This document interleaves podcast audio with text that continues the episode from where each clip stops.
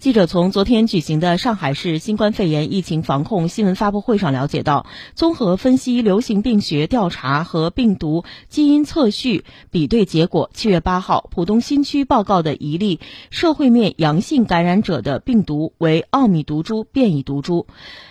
，BA 五二一为境外关联感染者。